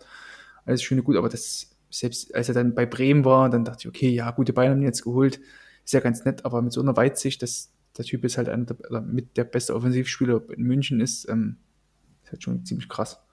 Ja, Bei dem hätte ich echt gedacht, dass der so komplett durchstarten wird. Also ich wirklich nicht. Ich, ich finde es auch, da muss ich sagen, ein bisschen präpotent von vielen dazu sagen, ah, blöder Tony Pulis, da hat doch jeder gesehen, dass der mehr kann. Mhm. Ein, jeder Premier League-Trainer hat mit so viel Talenten zu tun. Also ich bin mir hundertprozentig sicher, dass auch der hat, wusste, dass der was drauf hat aber es hat halt einfach aus irgendeinem Grund nicht gepasst, den wir alle nicht kennen. Vielleicht war der, keine Ahnung, mega faul damals, wissen wir nicht. Kann ja sein. Ja, oder war halt vielleicht doch nicht so gut, wie man, oder noch mhm. nicht so weit. Weil, wir, wie, wie du sagst, kann ja sein, dass es so Spätstarter einfach sind. Ne? Mhm. Wie du sagst, ich meine, ich habe den damals bei, bei Bremen gesehen und habe mir gedacht, ja, ziemlich gut. Ich meine, klar, Leistungsträger ist natürlich ziemlich cool, aber ich meine, das ist wie als hätte ich sagen, Leonardo Bittencourt wird das nächste Mal, weiß nicht, Barca zur Champions League schießen. Der hat mir bei Köln ja. auch ein paar Mal nicht, nicht schlecht gefallen, aber das war's dann wieder. Das ist halt, ja. Ich, mhm. ich weiß nicht, also mit dem habe ich echt nicht gerechnet, muss ich echt gestehen. Aber da gab es ja einige, ja. finde ich, bei Arsenal, wo man sagt, wow, die sind eigentlich wirklich gut und großer Name. Ich meine, mittlerweile geht's, mittlerweile fangen sich jede Talente, aber mhm. wie hieß denn damals dieser, dieser Amerikaner damals? Bin ich gerade überlegen, ähm, der war auch damals mit Serge Gnabry. Gideon Selalem. Ja, genau, richtig geiler Spieler. Da hat auch, damals, je, da hat auch jeder gesagt, wow, und so, so eine tolle Übersicht und pressingresistent und ich glaube, keine Ahnung, wo der jetzt, ehrlich gesagt, ich weiß wirklich nicht. In den USA spielt er. Echt? Spielt er auch, oder? Ja, weiß ich gar nicht. Also, der, die Karriere, die man ihm, glaube ich, vorausgesagt hat, also die hat er, oh. da kann man auf jeden Fall sagen, das ist 200.000 Marktwert. Oh. Ja, es ist halt auch, glaube ich, schwierig, wenn du dann ähm, einmal aus Europa rausgehst und aus diesem wirklich großen medialen Dunstkreis der Europa League Champions League rauswechselst oder in der Top 5 Liga oder so. Hm. Ist es, glaube ich, wirklich sehr, sehr schwer, da nochmal zurückzukommen. was ich auch finde, oh. ist, ich meine, das ist sowieso ein Punkt, den, den wollte ich sowieso in dem Podcast ansprechen. Ich sehe immer wieder irgendwelche Highlight-Videos, meistens eh von irgendwelchen Barca-Spielern, wo die Leute sagen, wow, schau dir das an und das ist schon eine Ballführung wie, wie Iniesta und dies und das und der könnte jetzt schon Stammspieler sein und so weiter. Nein, Bullshit. Der spielt das gegen 15-Jährige. Man muss mhm. das immer in, in Relation sehen. Klar, die Anlagen sind da. Aber nur weil er das mit, weiß nicht, 16, 17 kann, heißt das nicht, dass mhm. der das dann genauso gegen einen Diego Costa könnte, zum Beispiel. Das, das muss man halt immer, finde ich, in, in Relation alles setzen. Und ich, ich weiß nicht, mir kommt da oft vor, als würden da die Leute hypen bis zum Geht nicht mehr. Ich meine, ich finde es gut, dass man Talenten gegenüber positiv steht. Wie gesagt, so, so wie wir jetzt auch hier reden, und sagen, der ist nicht gefloppt, der hat halt einfach sein Glück woanders gefunden. Ist, finde ich, immer wichtig, dass man das in, in Relation setzt. Ja. Weil sonst wäre einfach jeder von uns quasi ein Flop und ein Fail und das wäre nicht gut, glaube ich, wenn man so denken würde. Aber ich finde, man muss da trotzdem immer in Relation sehen. Wie gesagt, ich, ich glaube, wenn, wenn jeder Twitter-Account einen Fußballverein führen würde, ich glaube, da wird kein einziger Profiverein mehr in der Champions League spielen. Ja, auch wirklich. Da gibt es einige, die da immer sehr vorlaut sind und vorschnell sind, dass man doch bitte sofort den Talenten irgendwie das, die Chance geben sollte und dann, ah, warum setzt denn Trainer XY nicht auf das junge Talent? Rudi. Ja. Ja. Ballon d'Or 2023. Ja, keine Ahnung. Also nee. auch das als beste Beispiel auch mit Cuisance oder so. Mhm. Ähm, ich meine, es wird ja auch einen Grund haben, warum so ein Spieler dann einfach nicht die, ähm, die Einsatzzeiten bekommt, weil er, also gerade in so einem engen Kader mit so einem engen Spielplan, kann ja manchmal daran liegen, dass er vielleicht menschlich einfach nicht so der, der aller einfachste oder korrekteste Typ ist. So, ähm, muss man, glaube ich, auch immer bedenken. Ähm, insofern ist es halt schwierig, glaube ich, sich so irgendwie als, als dieser Twitter-Bubble da irgendwie heraus dort ähm, darüber zu erheben, wie gut denn ein Trainer sei oder nicht. Oder darüber zu erheben, dass da muss, da muss er ihn doch spielen lassen. Nee, der, Trainer wird schon mehr Einsicht oder mehr Einblicke mhm. darin haben. Gerade bei jungen Talenten.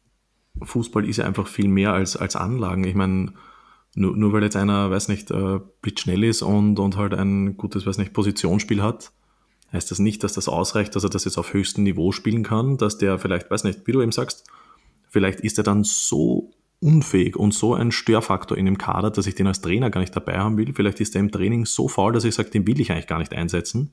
Vielleicht mhm. hat er die Ausdauer gar nicht, dass der das auf 90 Minuten schafft oder geschweige denn auf 60 vielleicht. Vielleicht ist er in Jugendspielen und im Training, einfach weil das für den so locker ist, ist das für den hundertmal einfacher. Wie gesagt, ich denke es bei mir immer wieder. Ich war bei uns damals Stammspieler und ich, ich habe sensationell gespielt gegen Gleichaltrige und dann spielst du einmal eine U höher und ich habe dir, ich schwöre dir, ich habe keinen einzigen Ball gesehen, einfach weil ich mega nervös wurde. Hm. Ich, ich sage jetzt nicht, dass jetzt jeder Spieler, jeder Profispieler wahrscheinlich, der, der wird wahrscheinlich nicht so nervös sein wie ich. Und ich denke da immer wieder an, an Mbappé im Champions League Finale wie er diesen mhm. hundertprozentigen hat sitzen lassen, naja, der ist halt auch nur ein Mensch, das ist halt einfach so. Das hat nichts ja. damit zu tun, dass er 20 oder 21 ist, sondern einfach, das ist halt ein Mensch, das ist halt einfach so. Und das vergessen, glaube ich, einfach wahnsinnig viele bei, bei so einer Bewertung. Wenn jedes Talent das Potenzial hätte, durchstarten würde, dann würde es nie Transferflops, glaube ich, geben. Ach ja, gerade Barca, was Barca da jährlich Spieler hat. Ja, wollte ich auch gerade sagen. Also was Barca da immer an, an Spielern hat, die irgendwie hochgehypt werden, weil sie eben von Barca kommen und irgendwie immer noch dieser Mythos davor herrscht, dass La, La Masia-Talente die, die besten Talente der Welt sind, dann ähm, ja. Ja, und vor allem, was man auch nicht vergessen darf, ist. In, in, ihrer, in ihrer, in ihrer ähm, Barca-Welt, Barca-Welt, liebe Grüße an Alex, ähm, funktionieren sie da vielleicht in, in, in diesem Barca-Ökosystem dort, aber ähm, außerhalb davon wird es dann halt schwierig, weil die dann vielleicht eben nicht mehr dieselbe Spielweise spielen. Hm. Ja, aber ich, ich finde, da vergessen eben auch viele.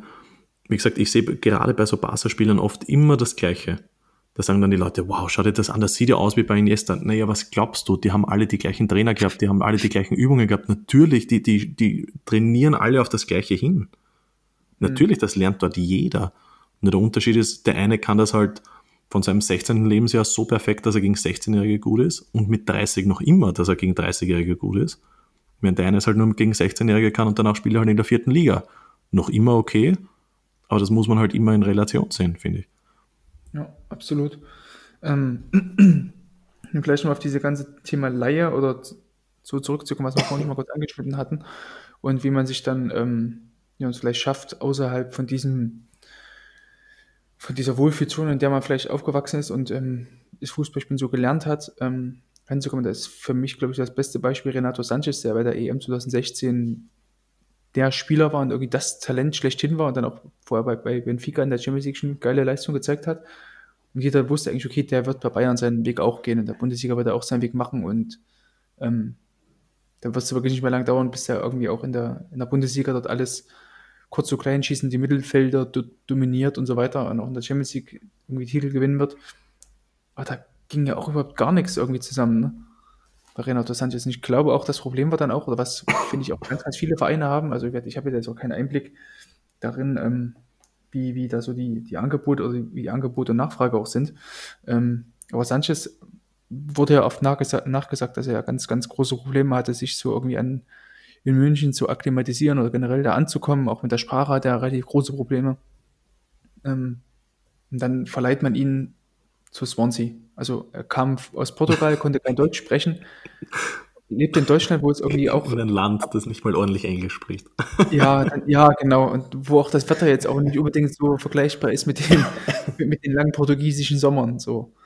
Hm. Äh, weiß ich nicht, also das, also wenn ich jetzt, so muss ich das nicht machen, wenn ich einen, einen äh, Verein leiten müsste und irgendwie so Sportdirektor wäre, da würde ich halt immer versuchen, meine Spieler, die vielleicht irgendwo von außerhalb kommen, immer versuchen, irgendwie innerhalb der, der Liga zu verleihen, nach Möglichkeit. Also weiß ich nicht, so Hoffenheim, Bremen, also Paderborn, keine Ahnung, da gibt es ja trotzdem immer noch Vereine, die da irgendwie dankbar wären, solche Spieler aufzunehmen und die halt immer nehmen würden. Also, weil wie soll ich denn einen Spieler wie Renato Sanchez zum Beispiel, wie soll der sich denn irgendwie an das ähm, an, an, die Kultur in der Bundesliga oder halt oder auch die Spielweise in der Bundesliga gewöhnen, wenn er irgendwie nur ein halbes Jahr dort spielt, dann nach Swansea ausgeliehen wird, weißt du? Wo nochmal mhm. komplett anderer Fußball ist in der Premier League. Wo du mit einem Abschiedskandidat in der Premier League spielen musst. Sicherlich kann dich das auch auf jeden Fall weiterbringen, aber nicht, wenn du ähm, dich irgendwie innerhalb von kürzester Zeit an zwei Orte irgendwie äh, gewöhnen musst. Ja, stimmt schon. Es, es ist, finde ich, generell, es ist ich meine, du hast da jetzt eh schon viele Punkte genannt, was aber auch noch hinzukommt, ist, finde ich, äh, jetzt stell dir mal vor, eben, du wirst verliehen an einen Verein eben wie Swansea, Abstiegsverein, Krise, Negativstimmung und dann passt vielleicht auch noch der Fußball nicht. Ich, ich muss gestehen, ich weiß gerade gar nicht mehr, wer damals Trainer war. War das Gary Monk äh, am Ende dann? Nee, nee, nee, da, damals war noch, ähm, ach, noch der, der, nee. Nein, nee, nee, ähm, der, der, Paul Clement war damals Trainer, weil der nämlich Co-Trainer, als mhm. Co-Trainer von Ancelotti gewechselt ist zu Swansea dann. Nee. Und der war damals, also der hat eigentlich auch ganz gute Arbeit geleistet, aber danach kam ja dann, ähm, wie hieß der denn? War das nicht Italiener? Gary Monk? nee, nee, nee, nee Gary, Gary Monk kam erst. Der Italiener, ähm, Guido, ach, leck mich fett. Der ich weiß es nicht mehr. Danach kam Cavaral auf jeden Fall. Weil der Typ Dings, also ich glaube, ähm, G ah, oh, Francesco Guidolin. Ja, Guido. Italiener sage ich. Guidolin wurde. Und Guidolin wurde aber damals an seinem Geburtstag gekündigt. Das weiß ich noch. Oh, das ist hart. Ja. Und da kam danach da kam doch, glaube ich, dann Cavachal als Trainer, oder? Ah ja, das stimmt wirklich. Dritter, zehnter, oh mein Gott. Ja. Und seitdem keinen Verein mehr. Das, das hat ihm so gebrochen. Ach, scheiße. Ach. Das Ding ist, der Typ also wenn ihr die Zeit habt, die HörerInnen, ähm, Guido, Francesco Guidolini einfach mal googeln, der Typ sieht einfach auch übelst sympathisch aus. Also den Mann kann man eigentlich keinen Job ausbieten, so, äh, abschlagen, so. Also ausschlagen, wisst ihr schon. Wer kam danach bei Swansea als Trainer? Äh, boah, ich, keine Ahnung, die haben damals so oft. ganz erfolgreich in die zweite Liga geführt hat. Zwischenzeitlich also, die in Britain das Ding noch, das Ding noch. Es, angefangen hat es mit Gary Monk, dann war Alan Curtis. Wen haben die noch? Ja, Alan Curtis ist ja noch Interimstrainer. Der ist genau. ja The Legend. Mal schauen, wen haben sie noch? Guidolin, Guidolin. Oh, sag mal. Ja, keine Ahnung. Nee, aber ich will das jetzt geklärt haben. Jetzt bitte nach. Swansea-Mitarbeiter. So. Ja, können wir, ja, können wir ja nicht Bob, weiterreden. Ah, Bob Bradley, genau. Stimmt, ach, oh nee. Bob Bradley, oh, Bob Bradley kann halt, stimmt. Er hat, glaube ich, gar keinen einzigen Sieg eingefahren, ne? Hm. So ach Gott. Und dann danach kam Liam Britton nochmal ein, zwei Spiele dann kam, glaube ich, Carvajal hm. für die letzten paar Spiele. Boah, ganz oh, vergessen, dass der es gemacht hat. Liam Britton. Ach du Scheiße. Bradley, ey. Das war ein Typ. Nein, jetzt stell mal vor, du wirst dorthin verliehen. Du hast einen Verein, ja. der alle vier Monate Trainer wechselt und immer andere Typen holt, andere Sprachen. Hm. Nee, aber was, was ich sagen wollte, war, was auch immer natürlich wichtig ist, ist wenig, dass man auch einen Spieler zu einem Team verleiht oder einen Trainer verleiht eigentlich, mhm. der auch ein bisschen, wie soll ich sagen, ein bisschen die Ahnung hat.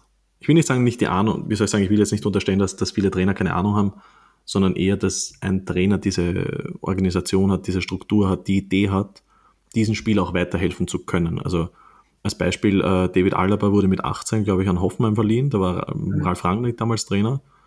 Und Alaba hat in so vielen Interviews erzählt, zum Beispiel, dass er findet, dass das eigentlich sein wichtigster Wechsel eigentlich war, weil äh, Ralf Rangnick hat ihm eigentlich beigebracht, wie man so richtig sich den, den Arsch aufreißt. Wie man so richtig okay. arbeitet und zwar jetzt nicht so dieses, dieses Magath-mäßige, so ja, du musst hart sein oder sonst irgendwas, ja. sondern einfach, du musst immer laufen, du musst immer in Bewegung sein, du musst das Spiel immer in, in Augen behalten, weil es läuft halt 90 Minuten, das ist halt einfach so. Du spielst nicht den Pass und bleibst stehen und das hat er gesagt, hat er unter Rangnick gelernt damals und ich glaube, das hat ihm damals schon sehr weitergeholfen. Während halt ein, ja, ein, ein Sanchez und ein Bob Bradley. oh Gott. Dialoge zwischen, zwischen, zwischen, zwischen Sanchez, der irgendwie gerade so die ersten Brocken Englisch kann, so, kann sich irgendwie so Fish and Chips oder so bestellen oder sagen, wie er heißt, wo er herkommt. Und dann Bob Bradley mit seinem amerikanischen Englischen oder irgendwas hingrunzt. in seinem komischen Trenchcoat, den er, in seinem komischen Mantel, den er da mal anhatte. Oh, das war ein Typ wirklich. Also ich habe ich habe ja zu der Zeit damals Swansea wirklich ziemlich extrem oder intensiv verfolgt. Swansea hat nie wieder so schlecht Fußball gespielt wie unter Bob Bradley. Also wirklich, das war ganz, da war glaube ich noch, war da zehn Spiele im Amt? Keine Ahnung. Ah, das war ganz, ganz schlimm. Also der, ja, mit dem amerikanischen Englisch dann so, ja, du musst laufen und Bradley hat damals, glaube ich, auch relativ viele Football-Trainer mit eingestellt als, als ähm, Co-Trainer und irgendwie Fitnesstrainer und so, die irgendwie der NFL-Trainer vorher waren. Ja, was soll dabei rauskommen? Also, so Quarterback-Trainer. Ja. als langer Hafe. Boah. genau. Und dann stand aber Fernando Llorente da. Ich dachte, was? Nur Tengo Dinero. Ich weiß nicht, was du willst.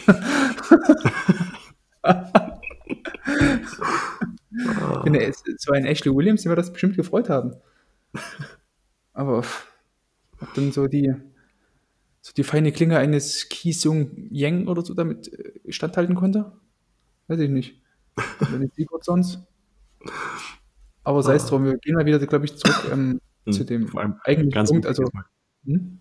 also ich wollte gerade sagen, wir sind mittlerweile so weit weg von den Players to Watch. Ich meine, das ist eh schön. Wir sind bald bei einer Stunde. Wie Bob Bradley Renato Sanchez verprellte. Ihr habt eh darüber abgestimmt, oder? Bei Patreon. Ja. Ihr wolltet Bob Bradley. Die Bob Bradley-Folge. Das klingt wie eine South Park-Folge. Bob Bradley war relativ, der war noch vorher bei den, in, der Nationalmannschaft, ne? Glaube ich, tätig. Warte, ich gucke jetzt mal eben. Ich glaub, du kannst mal welchen Spielern Bitte, was war er? War das nicht der Vater von Michael Bradley? Achso, warte mal. Ah, bin ich blöd, Michael Bradley. Halt ja. ähnlich, so von der Frisur her. Der Bob Bradley sieht halt auch ziemlich, also er sieht ja immer aus wie Voldemort, ne? weil er sieht ziemlich gruselig aus mit seiner Glatze, seinem Knochen im Gesicht, also. Vielleicht ist der erfolgreiche Trainer auf der Hinterseite. Ja. da hat die ganze Zeit noch eine Mütze auf.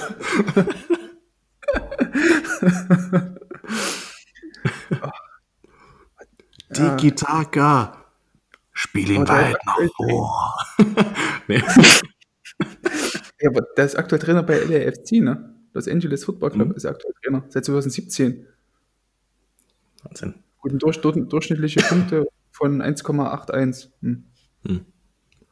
Meistertrainer immerhin, also muss man ihn auch lassen. Hm. Ich tue mir einfach Unrecht. Vielleicht, vielleicht liegt es doch an Swansea. Einfach, das ist so wie Schalke einfach. Das glaube ich nicht. Das kann nicht am Schweden liegen. Das wird wahrscheinlich an Bob Bradley liegen. Ich glaube es nicht, dass Swansea also, der Schalke von Wales ist.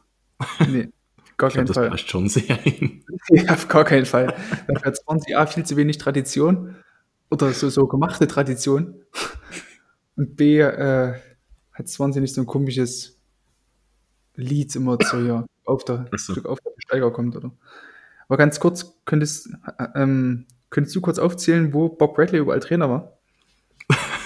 Alter. Nein, wahrscheinlich nicht, ne? Ich würde es doch mal aufziehen. Also war, war bei DC United Ende 90er Co-Trainer, dann ist er zu Chicago Fire gewechselt. Hm. Dann Ich Metro glaub, der hat Star, alle Vereine durch, oder? die es wahrscheinlich auch nicht mehr gibt. Dann Chivas USA, die es, Mhm. glaube ich, auch nicht mehr gibt mittlerweile. Entscheidend ist dann Bob Bradley. Ich glaube, die sind in Mexiko, glaube ich. Ja, genau. genau. Chivas, oh ja, die sind bei Godinho. Äh, also Godinho ist bei Chivas, genau. Ga- Guadalajara.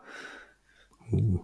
Genau, dann ähm, Nationaltrainer der USA, dann ist er zu Ägypten, hat Echt? 34 Spiele gemacht, ja, ägyptischen Nationaltrainer, dann ist er nach Norwegen zu Stabæk Football, 72 Spiele, immerhin dann Le Havre, dann kam die Schwäne.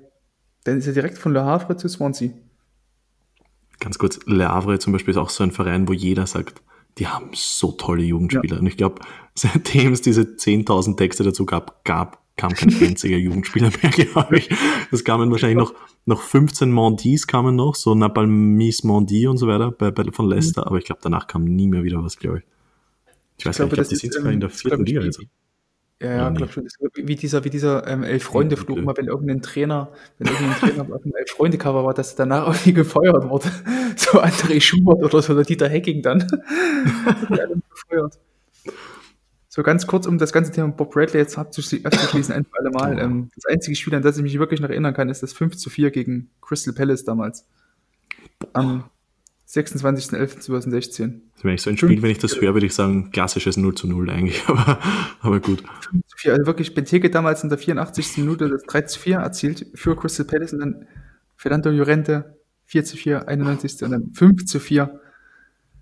Ach, 93. Minute. Das, Wahnsinn. ja, glorreiche Zeiten. Doppelpack Leroy für. Da haben noch die richtigen Leute bei Swansea gekickt. Ähm, ich würde sagen, das Ganze mal abzusch- ja, erzähl, mal, mal erzähl erst mal. Ich wollte gerade sagen, gab es eigentlich irgendwelche Players to watch von Swansea jemals bei uns? Nee, oder? Außer halt Renato Sanchez, der. Hm. Ja, ich glaube nicht, ne?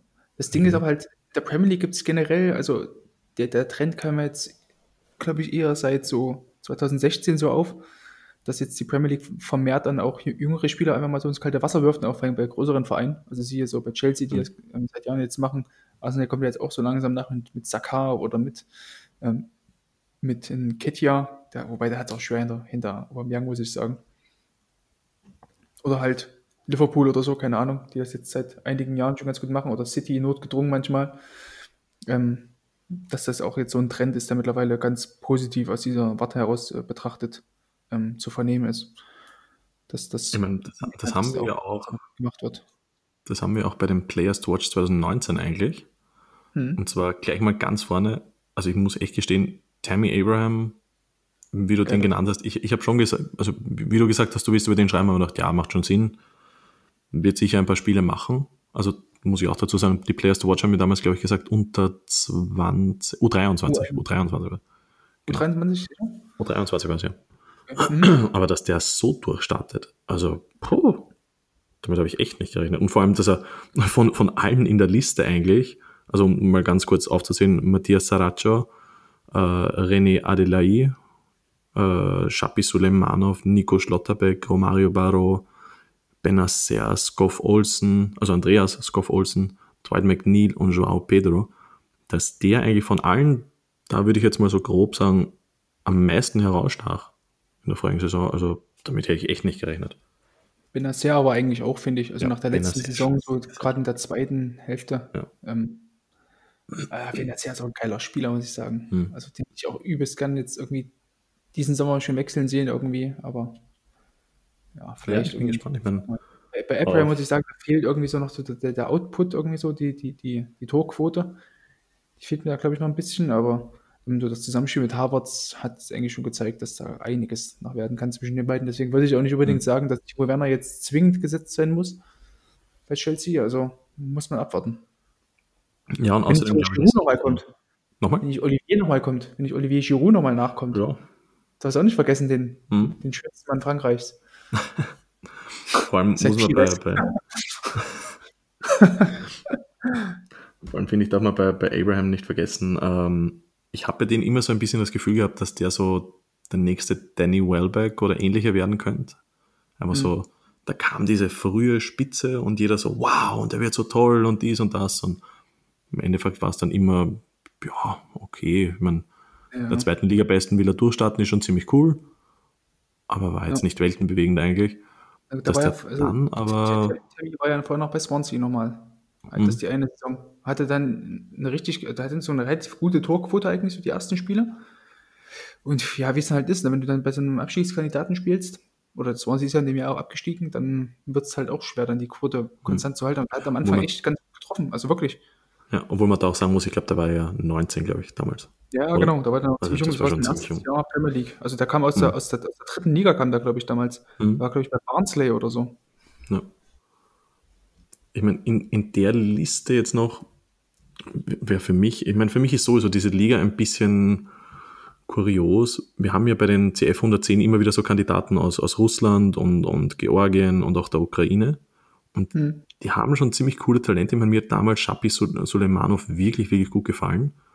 Und mich freut damals, es, es war wirklich, es war haarscharf. Also wir, haben, wir reihen diese Spieler immer nach Punkten. Also jeder hat so, weiß nicht, zehn Punkte zu vergeben oder so. Und da stimmen dann alle Autoren bei uns ab. Wir fragen äh, Journalisten und Experten und so weiter. Und ich glaube, am Ende war Shapi Suleimanov von allen äh, rechts außen, glaube ich, damals an elfter Stelle, also so haarscharf nicht geschafft oder zwölfter Stelle oder so. Und kurz danach kam dann diese mega geile Saison, wo in der Europa League, ich glaube, bei seinem, ich weiß gar nicht, ob es das Debüt war. Nee, ich glaube, Debüt war es nicht, aber wo er einfach dieses geile Tor, dieses robbenartige Tor machte und den Ball voll ins Kreuzeck reinknallt. Und danach ging es voll bergauf und seitdem jetzt irgendwie, ich weiß nicht, also auch diese Saison, ich meine, es ist immer schwierig, wenn man die aktuelle Saison, finde ich, bewertet, weil es einfach halt trotzdem so ist, dass, naja, Corona im Zweitagestag kommen Spiele und so weiter. Hm. Ich meine, der hat jetzt, weiß nicht, Champions League Quali neun Minuten bei zwei Einsätzen, russische Liga 220 Minuten bei neun Spielen. Ja, also scheinbar nicht mehr Stammspieler. Es war gegen vorige Saison dann auch schon so, ich, ich weiß nicht, ich, für mich ist Russland und die Ukraine, ich habe da viel zu wenig Einblick. Aber das finde ich immer komisch bei Talenten, die, die schlagen einmal voll ein und dann sind sie weg. Zum Beispiel. Ja, das stimmt, ja. Ganz Dann komisch. verschwinden sie ein bisschen in der Versenkung. Ja. Ja. Ähm, ich würde sagen, wir schließen das Ganze ab und nennen einfach mal jeder nochmal so drei Spieler, ähm, die ist unserer Meinung nach, wo, wir es einfach schade finden, dass die nicht so den, die Erwartungen so erfüllt haben. Von den Spielern, die jetzt noch nicht genannt wurden. Was hältst du davon? Mhm. Können wir gerne machen. Ich würde einfach mal, um denen vielleicht so ein bisschen Zeit zu geben, Mhm. ähm, würde ich einfach mal beginnen und würde einmal den Namen Musa Sulla in den Raum werfen. Oh. den wir bei der 2019er Edition hatten. Ähm, der, also Sulla hat damals auch bei Monaco gespielt ähm, und war natürlich auch Teil dieses, dieser, dieser komischen Saison irgendwie, weil die, die, der, der Nachwehen dieser, dieser, dieser komischen Saison, als die ganzen Trainerwechsel kamen, als Jardim erst weg war, dann kam Henri, dann war er wieder da und dann die Saison darauf hat man trotzdem versucht, irgendwie noch den Umbruch zu schaffen und Sulla hat dann trotz alledem irgendwie immer noch relativ gute Zahlen produziert und hat auch gezeigt, dass er trotzdem irgendwie Niveau hatte, Champions League zu spielen, konnte auf beiden Flügeln irgendwie spielen, konnte ganz vorne auch drin spielen. Ähm, hat mich so ein bisschen so an Di Maria irgendwie der, von der Spielweise und von, von der Ballführung her erinnert und so. Ähm, dessen Vertrag wurde eben dann nicht verlängert, weil seine Entwicklung halt einfach nicht so war wie gedacht und es natürlich auch schwer hatte ähm, mit so einer bröckelnden Mannschaft sich da durchzusetzen. Ähm, und war jetzt im Sommer relativ lange vereinslos. Ich hätte eigentlich nicht gedacht, dass, dass er so lange dann vereinslos bleibt, aber wurde dann Mitte September ähm, noch von Utrecht transferiert. Also ich spiele jetzt in der, in der holländischen Liga und ich glaube, also ich hoffe eigentlich, dass wenn er tatsächlich Einsätze bekommt, Einsatzzeiten bekommt, dass er dann auch ein Spieler sein kann, der dort ähnlich vielleicht damals wie Oedegaard, vielleicht ein bisschen mit weniger Impact, aber schon auch seinen Stempel aufdrücken kann, so offensiv, wo man es vielleicht nicht sofort denken könnte. Also bei ihm fand ich es wirklich schade, weil das war auf jeden Fall ein Spieler, wo ich sagte, der, der muss auf jeden Fall rein, weil, weil irgendwie dieses, dieses Flair hat, auch diesen Bums irgendwie so zum Tor, aber ja, hoffentlich findet er dort sein, sein, Glück in äh, Utrecht. Jetzt, das war jetzt diese Sky, Sky, ja, in zehn Minuten. Also die, diese Sky-Moderatoren äh, ab äh, von, von Michael Hm. Leopold. Jetzt muss ich da mal ganz schnell. Ich, ich beeile mich wirklich. Ähm, bam, bam, bam. Soll ich noch die Zeit überbrücken? nee, nee, nee. Ich glaube, ich habe schon. Ich glaube, ich habe. Hallo? Hörst du mich? Ja. ähm, ich glaube, ich habe zwei. Und zwar, wer mir sehr gut gefallen hat damals, war ein Spieler, der, der flog immer so ein bisschen unter dem Radar eigentlich, war Gabriel Bosquilla bei der AS Monaco. Mhm. Und zwar, der war so ein bisschen ein KK-Typ. Jetzt eigentlich, mhm. Wie soll ich sagen, ich, ich, will nicht sagen langsam, aber einfach halt, es, es wirkte alles so, so langweilig und minimalistisch und, und ziemlich, ja, halt nicht so schnell eigentlich. Aber ich, ich fand den einfach wirklich, wirklich cool. Und der hat ja auch ziemlich Pech, gehabt. Ich glaube, der war so wie Guiri, glaube ich, Kreuzbandriss, dann Comeback gegeben, gleich nochmal irgendeine schwere Verletzung und ja, seitdem halt einfach weg vom Fenster.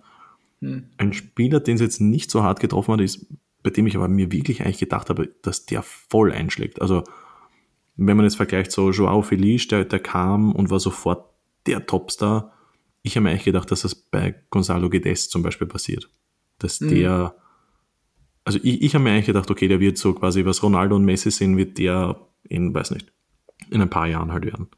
Hm. Ähm, irgendwie, ja, hält sich auf einem okay Niveau, aber irgendwie aber der ist doch noch bei Valencia, ne? Mhm.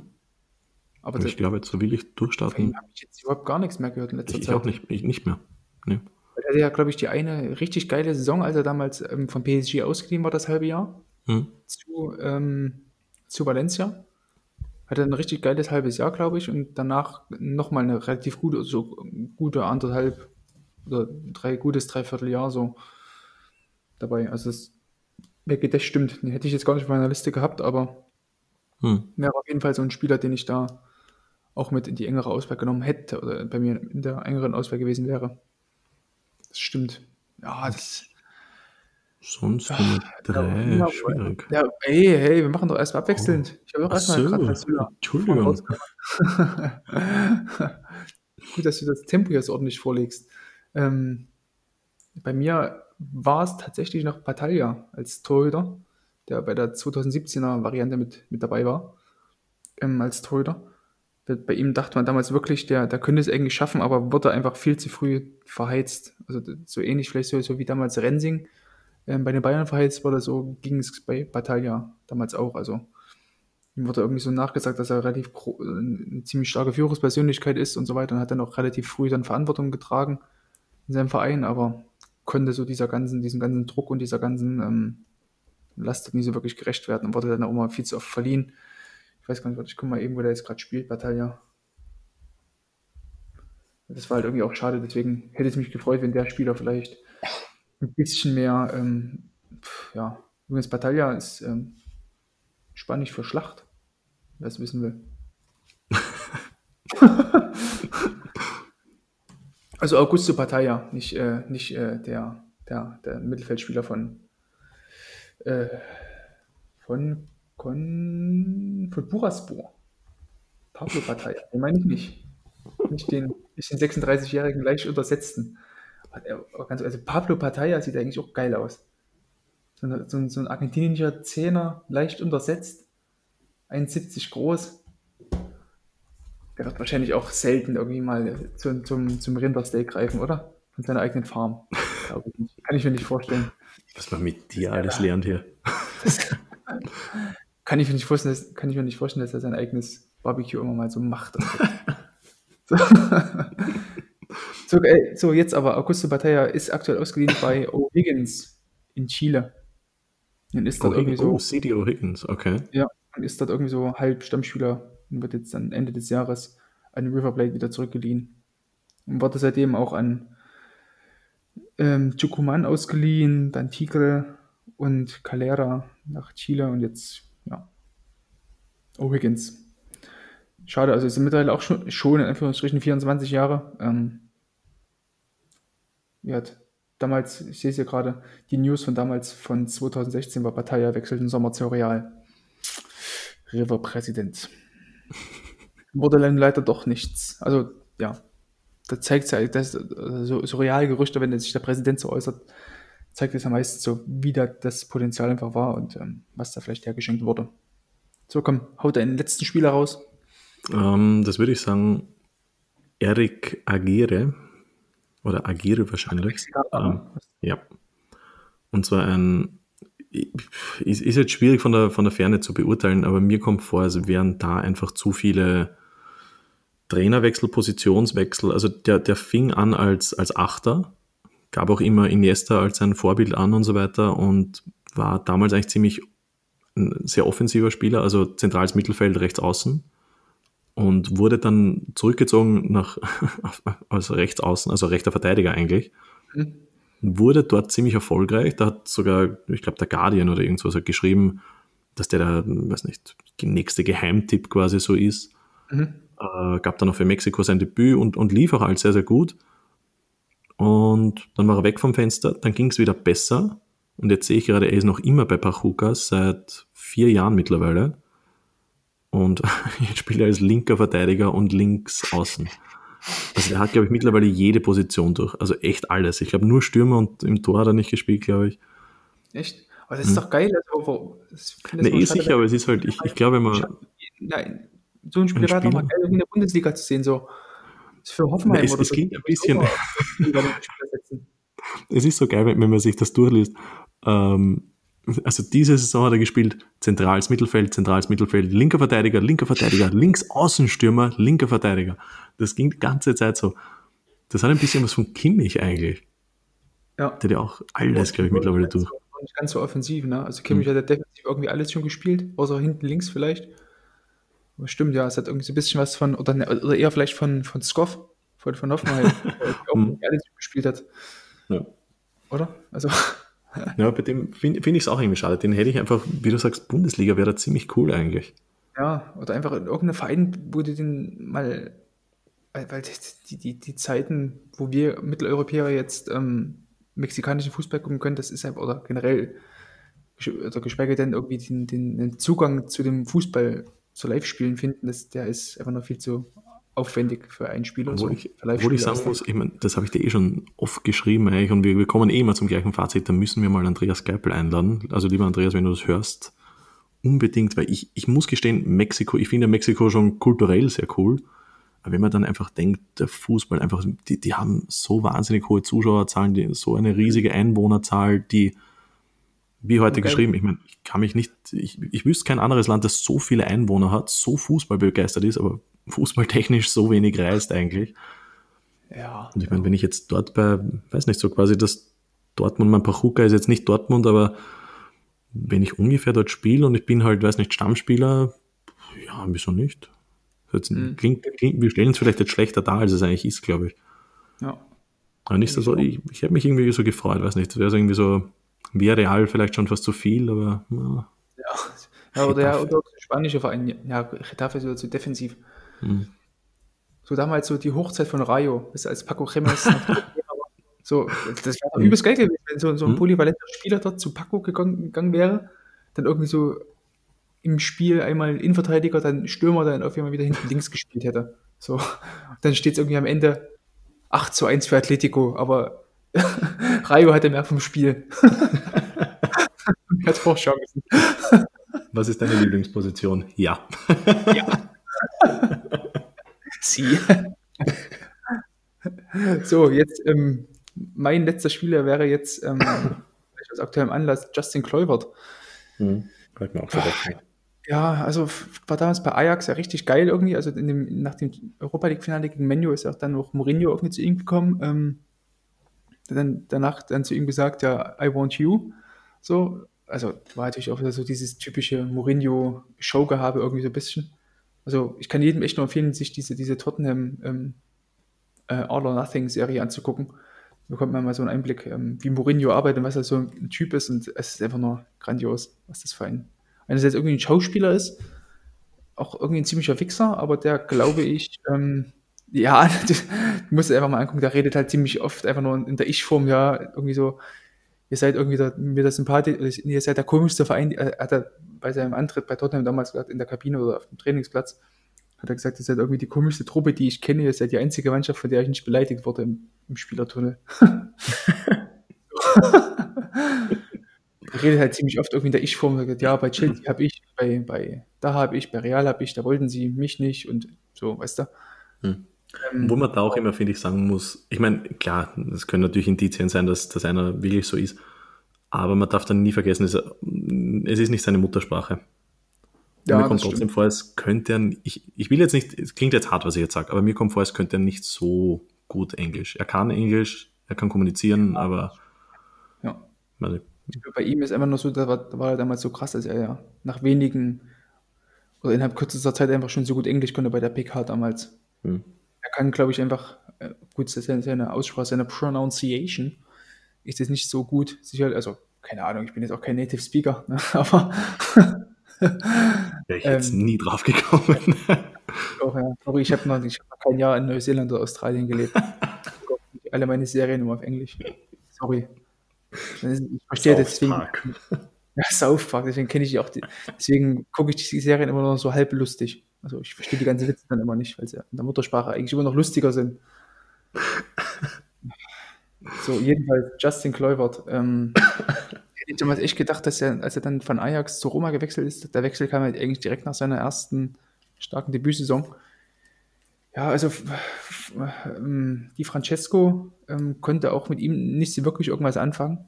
Und von Fonseca dann nachgewiesenermaßen ist durch die Laie ähm, anscheinend ja auch nicht. Deswegen würde es mich freuen, wenn, wenn, wenn er irgendeinen Spieler hätte, der, äh, einen Trainer hätte, der wirklich auf ihn setzt. Ähm, Finde ich immer witzig, wenn er irgendwie das, das System Nagelsmann dann so hochgelobt wird. Dann irgendwie jeder junge Spieler dann irgendwie zu, zu, zum System Nagelsmann wechselt dass dann immer ähm, gleich gedacht wird, okay, der wird sich jetzt 100% super entwickeln. Ähm, Wäre ich auch erstmal vorsichtig, glaube ich. Also ich bin da immer noch sehr, sehr skeptisch, was, was Kluivert angeht. Weil ich glaube, der wird, schwingt immer so ein bisschen viel mit so, ja, es wechselt hier einer nach Leipzig, äh, von der großen Roma, vom Weltverein. Ähm, dann ist es noch ein Kluivert, so, weißt du. Ja, vor allem, ich, ich meine. Zu hoch gehandelt. Ich weiß nicht. Ich meine, ich finde ich find generell, also zum Beispiel ein Spieler, der mir eingefallen ist, der, der war ja, glaube ich, knapp nicht bei unseren CF 110, ist zum Beispiel Cengiz Ünder. Von dem habe ich mir eigentlich wahnsinnig viel erwartet. Also wie ich den das erste Mal gesehen habe bei Başakşehir damals und dann kam der Wechsel zu Roma und ich glaube damals war eben Di Francesco noch Trainer, den ich ziemlich cool fand. Mhm. Ich habe mir echt gedacht, dass er da durchstarten wird und in der ersten Saison hat es auch wirklich so ausgesehen, dann hieß ja, weiß nicht, monatelang, Ünder zu ne? Bayern, Ünder zu Bayern, Ünder zu Bayern. Ich glaube, jede Woche gab es das. Mhm. Dann immer wieder verletzt, jetzt irgendwie nicht so die Unterstützung Leicester ist jetzt nicht so schlecht. Ich weiß gar nicht, ob er da jetzt zum Einsatz kommt. 35 Minuten bislang. Ich weiß gar nicht, wann der Wechsel war. Okay, der war erst. Bei Leicester? Mhm, der ist verliehen an die. Man ist auch erst 23, aber ich, ich habe mir gedacht, ja, ehrlich gesagt, dass der, ich will nicht sagen, unter den besten fünf jetzt sein wird, das, das will ich nicht sagen, aber ich habe mir eigentlich schon gedacht, dass der, ja, so Charlison-Niveau halt, seit mal hat, so. Ja, geiler Kicker, bringt ja. Dampf mit, Kreativität mit irgendwie vom mhm. rechten, also vom rechten Flügel ist es ja, gibt es ja auch nicht mehr so, da gibt es schon geile Spieler, aber mit dem Profil, was er mitbringt, ähm, gibt es da wenige, die das wirklich standhalten können, glaube ich, mhm. von der rechten Seite. Na, mal schauen, hat man gleich zwei, zwei Flügelstürmer, die verliehen sind, die jetzt beide irgendwie im, im Fokus stehen. Leicester, ja. Leipzig, hm. ja. Ja. nicht ganz das gleiche, aber. Ja, jo. das stimmt das stimmt. Haben wir eh wieder einiges abgeklappert. Ja, ich hoffe, wir konnten einige Spieler ähm, abklappern und irgendwie einige gut einschätzen. Ich hoffe, ihr seid jetzt nicht so sehr ähm, schockiert ob der Bilder von Bob Bradley.